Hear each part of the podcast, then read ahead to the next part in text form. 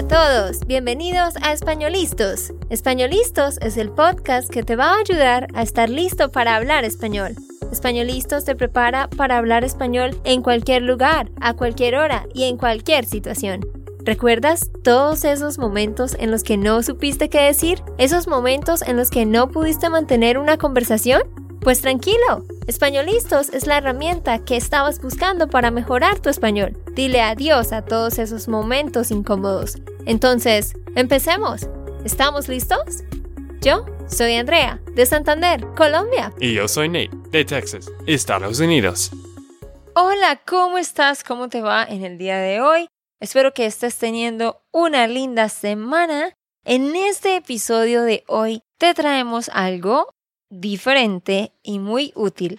Vamos a hablarte sobre 10 series muy buenas que tú puedes ver en Netflix que son aptas para estudiantes de español de nivel intermedio y avanzado. Sí, de hecho, Andrea, pues no hemos hablado de las mejores series hasta o desde, desde el episodio 20, cuando estamos empezando hace 5 o 6 años. Wow, sí. Ahorita nos dimos cuenta de que no habíamos hecho un episodio sobre esto en mucho tiempo. Y es que recientemente hicimos un video en YouTube sobre esto, pero no todos ustedes nos siguen en YouTube. A propósito, si no lo haces, ve a seguirnos en YouTube porque allá hay contenido diferente, videos con tips de gramática, traducciones con Nate y es otra forma de aprender. En YouTube nos puedes buscar como Spanishland. Pero sí, hicimos un video sobre las siete mejores series para aprender en Netflix. La verdad es que hay muchísimas, pero estas siete que te vamos a recomendar con tres más, un total de diez, son de las mejores que varias de ellas Nate las ha visto y le gustan mucho. Pero antes de empezar, un tip muy, muy importante que quizás tú has escuchado. Es muy importante ver estos shows en español con subtítulos en español, no con subtítulos en inglés o audio en inglés. Si tú pues solo quieres ver la serie y disfrutarla, bueno, yo entiendo, a veces yo veo series en inglés que no son de Estados Unidos. Pero si realmente tú quieres mejorar, debes usar solo español. Así que comencemos con estas 10 series. Te vamos a decir dónde la encuentras, cuál es el acento del país, el número de episodios y pues un resumen. 1. La Casa de Papel. Está en Netflix. Tiene 5 temporadas y 48 episodios. Es una serie española de drama, se trata principalmente de robo, de crimen, y es la serie española más exitosa de todos los tiempos. Me imagino que muchos de los que están escuchando ya la han visto, pero si no la has visto, es una serie bien interesante que se trata de un misterioso hombre conocido como el profesor, quien ha pasado toda su vida planeando el mayor de los atracos de la historia, que es entrar en la Fábrica Nacional de Moneda y Timbre e imprimir 2.400 millones de euros. Y para llevar a cabo este ambicioso plan, el profesor recluta a un equipo de ocho personas con ciertas habilidades y que no tienen nada que perder. Estos, junto con el profesor, planean cada paso del atraco que van a hacer durante cinco meses.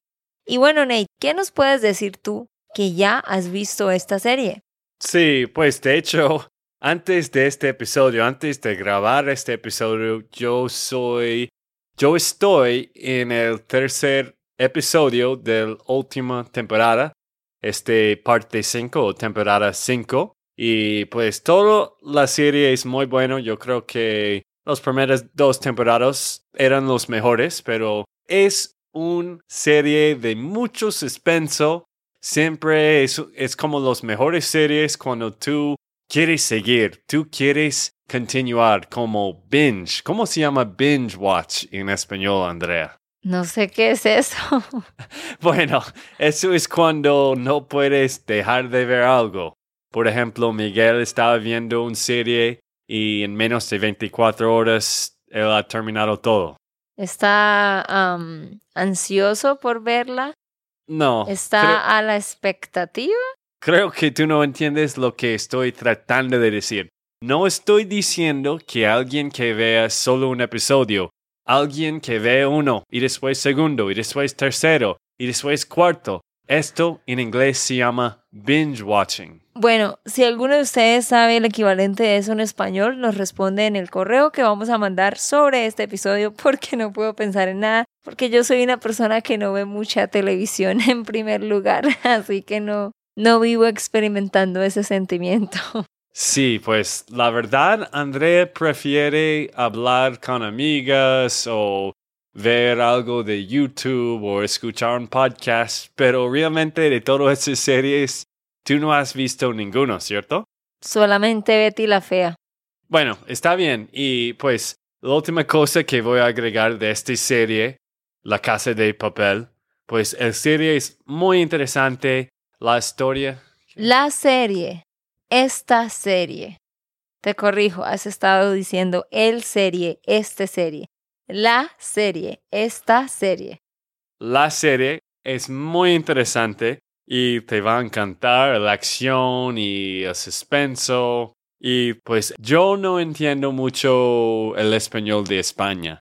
Tengo que confesar algo. Normalmente yo estaba viendo esta serie en inglés. Mm. ¿Por qué? Porque es un poco difícil de entender los españoles y a veces usan palabras que no entiendo. Entonces, si quiero mejorar mi español, voy a verlo en español y con los subtítulos en español, pero la verdad es un poco difícil para mí. Pero, bueno, aquí hay algo que tú puedes hacer, Nate, y tú que me escuchas, que sé que es algo que le ha funcionado a muchos estudiantes. Y es, por ejemplo, hoy tú ves el episodio 1 en inglés con audio en inglés, o sea, lo ves por, por diversión, todo en inglés, el audio en inglés, y luego mañana o dos días más tarde ves el mismo episodio, pero ahora sí lo ves con subtítulos en español y audio en español. Eso está bien hacerlo, ¿por qué? Ya cuando lo ves en español ya lo habías visto antes, ya has internalizado el concepto, sabes de qué se trata y realmente vas a entender muchísimo más. Entonces no está mal si lo ves en inglés, pero esto es algo que muchos estudiantes hacen día por medio, ver el mismo episodio, ya todo en español. Bueno, yo veo esta serie en mi computador, entonces para mí es más fácil verlo en español y después las partes que no entiendo puedo cambiar a inglés. En un televisor es un poco más difícil. Pero bueno, ya hemos hablado suficiente de la casa de papel. ¿Cuál es número dos, Andrea? Dos, Betty la Fea. Esta es realmente una telenovela de comedia y romance colombiana. Entonces vas a practicar el acento colombiano. Antes estaba en Netflix, pero hace poco la quitaron y ahora solo la encuentras en Amazon Prime. Tiene solo una temporada, pero tiene 335 episodios. O sea, realmente no está dividida por temporadas. Son solo 335 episodios. Hay muchas cosas que pasan al tiempo. Y esta es en realidad una de las telenovelas más populares aquí en el país y que se ha vuelto popular en todo el mundo porque tiene una historia bien interesante. Se trata de la vida de Beatriz Pinzón Solano, que es una brillante economista con una maestría en finanzas y es muy inteligente, pero físicamente es percibida como fea, o sea, la gente dice que ella es fea. Y ella empieza a trabajar en una empresa de moda una de las empresas más grandes del país. Y estando ahí, ella demuestra que es muy inteligente y que puede lograr muchas cosas y va en contra de los estereotipos porque todas las mujeres ahí, muchas de ellas eran como con muchas cirugías y aparentemente muy bonitas y pensaban que esta mujer no iba a lograr nada, que nadie se enamoraría de ella y termina enamorándose de uno de los hombres más importantes en la compañía. Pero en todo esto hay drama, hay comedia, hay romance y bueno, como todas las telenovelas, pero a la gente le gusta muchísimo. Algo interesante es que en el 2010 fue incluida en el Guinness Records como la telenovela más exitosa de la historia de la televisión. Así que sí que está muy buena. Mm, sí, bueno, yo no he visto esta serie, pero creo que es parecido de The Office en inglés. Mm, En este sentido de que ahora pues quizás no está como politically correct. sí, ¿Cómo se dice esto en español? lo mismo, políticamente correcta. Mm, sí, pero la serie es de hace más que 20 años. Más Pero- de 20 años. Ah, más de 20 años. Pero pues por lo que yo he visto tiene muy buenas reseñas. Mucha gente han comentado sobre esta serie y que es muy bueno y puedes encontrarlo en Amazon. Muy buena y puedes encontrarla. La serie. Femenino. Ay, no, qué difícil este idioma, ¿no? De femenino y masculino. Ajá. Eh, sí, yo se la recomiendo. Esa sí, yo la vi cuando tenía como 10 años. Todo el mundo la veía, me la vi completa. Es muy buena y sí es similar a The Office. Ok. 3. Vis a vis. Así se dice. Vis a vis con B pequeña. Se encuentra en Netflix y en Amazon Prime. Es una serie española, una serie de suspenso y de drama. Está la policía. Bueno, es bien interesante el drama que se lleva a cabo. Tiene cuatro temporadas y 40 episodios. Algo interesante de esta serie es que ha sido la primera serie española distribuida por Amazon Prime en Estados Unidos y también en Netflix. ¿De qué se trata? Pues se trata de Macarena. Macarena es una joven frágil e inocente que es sentenciada a siete años de prisión luego de ser manipulada por su novio para cometer varios crímenes de malversación de fondos. Así que ella se ve implicada de forma involuntaria en una peligrosa trama. Así que esta ingenua joven debe aprender a sobrevivir en un mundo nuevo y hostil que es la cárcel. Así que muestran por qué ella llegó a la cárcel, qué fue lo que hizo y cómo son sus vivencias allá. No la he visto, no creo que la vea, pero muchos estudiantes la han recomendado, están muchos artículos también, por eso la hemos puesto acá. ¿Tú has visto esa serie, Nate? No, de hecho no he visto esto. Es eh, otra serie española, pero la serie sí tiene muy buenas reseñas y tiene como 8.2 de 10 en IMDB, que como recomienden o que tiene como reseñas de las series. Por fin estás recordando. Pero algo importante que debemos mencionar es que estas series, La Casa de Papel y Vis a Vis, van a tener ciertas escenas sexuales y también con algo de desnudez en algunos momentos. Así que es importante que sepas eso. Sí, si te molesta de estas cosas, te recomiendo de, de ver en IMDb antes de verlo, porque esto va a mostrarte qué tienen en las escenas. Si te molesta ver estas cosas. Si te molesta ver estas cosas. Ujú. Cuatro. La Casa de las Flores. Está en Netflix. Es mexicana y se trata de comedia, pero comedia negra. Tiene tres temporadas y 33 episodios. Es una serie original de Netflix, de hecho. Y es bien interesante la trama. La trama gira en torno a una próspera floristería familiar que desprende mucha felicidad y unión entre los que la componen. Pero detrás de esta exitosa fachada del negocio existen muchos secretos disfuncionales ocultos. Así que la serie aborda temas como la bisexualidad, la transexualidad, la infidelidad y la adicción a las drogas. Entonces es importante que sepas esto y lo tengas en cuenta. Bueno, seguimos con la número 5. ¿Quién mató a Sara? Sí, Andrea, ¿quién? No sé. Así se llama la serie. ¿Quién mató a Sara? Y pues bueno, ya el título nos está mostrando el tema, que obviamente se va a tratar de una mujer llamada Sara que fue asesinada y no saben quién fue, entonces toda la serie transcurre en tratar de encontrar pues quién la mató. Es una serie mexicana de drama, realmente está en la clasificación de telenovela y tiene mucho suspenso. Tiene tres temporadas y 25 episodios. Algo interesante de esta serie es que es el mejor estreno de habla no inglesa en la historia de Netflix en Estados Unidos. Fue muy, muy exitosa en Netflix en Estados Unidos. Y bueno, ¿de qué se trata?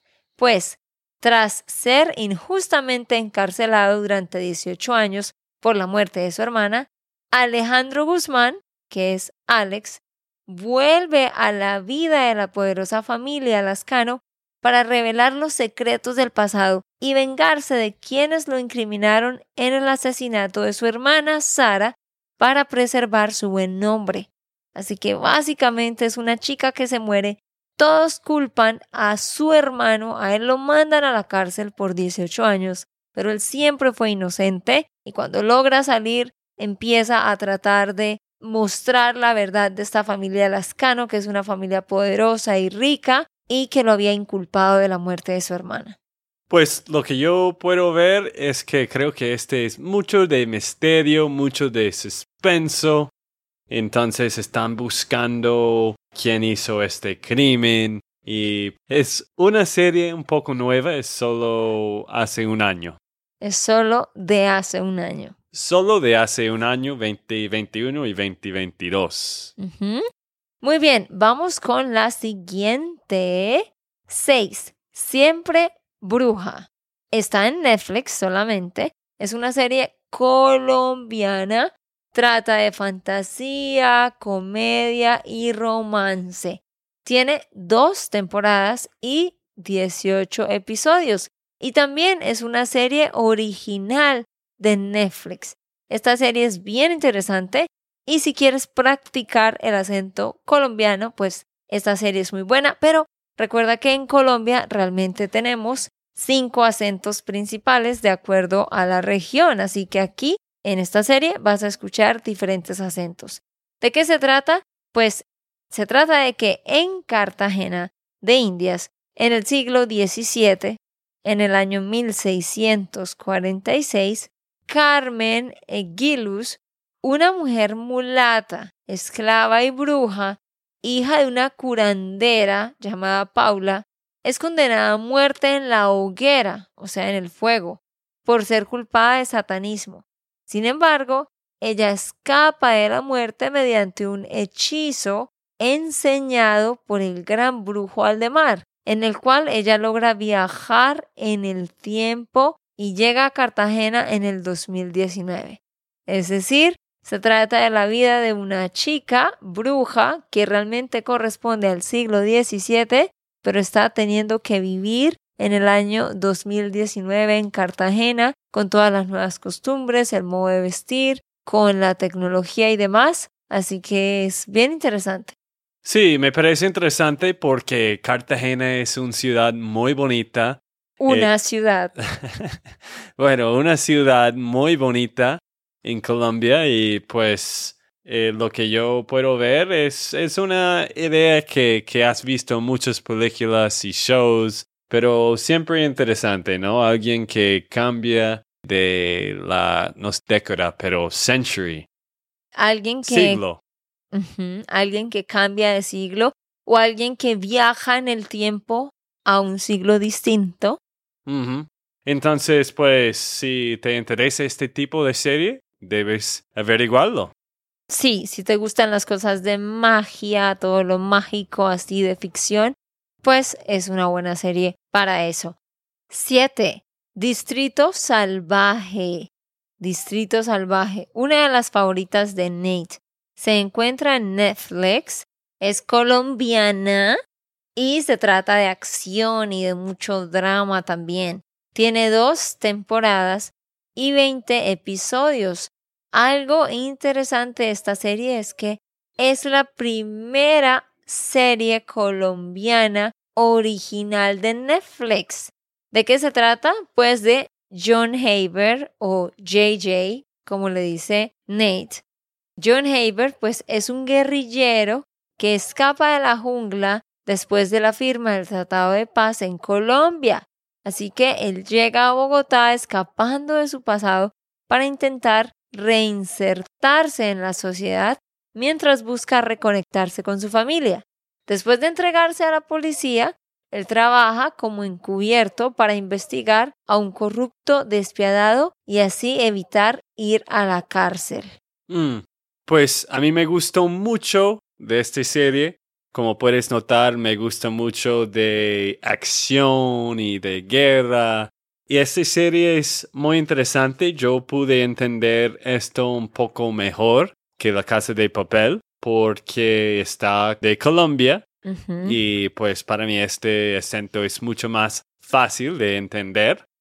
Entonces, pues si te gusta acción y alguien como ¿cómo explico? Alguien como Jason Bourne o alguien que tiene mucho talento con un arma, te va a gustar esta serie. Y más que todo, la primera temporada. La segunda temporada fue más o menos bien, pero la primera temporada, la primera temporada fue increíble.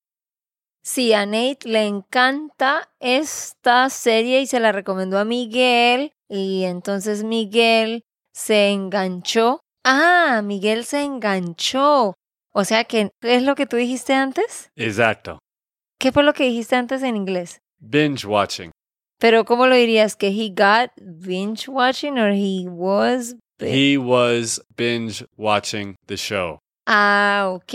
Entonces, Miguel se enganchó. Miguel se enganchó con esta serie tanto que se vio todos los episodios literalmente en 24 horas. O sea, como se vio el primer episodio hoy, por ejemplo, a las 3 de la tarde, luego se vio dos episodios como a las 6, luego se vio otro episodio como a la medianoche, se levantó temprano y se vio otro episodio. O sea, en menos de 24 horas se vio toda la serie porque quedó enganchado. Mm, bueno, sí, esta primera temporada fue buenísima y también muestra mucho de la cultura colombiana y pues un poco de la corrupción que está dentro del gobierno. Número 8. Escobar, el patrón del mal. Es una serie colombiana que la encuentras en Netflix y también en Hulu. Salió en el 2012. Tiene 74 episodios y pues se trata de acción, drama e historia, ¿no?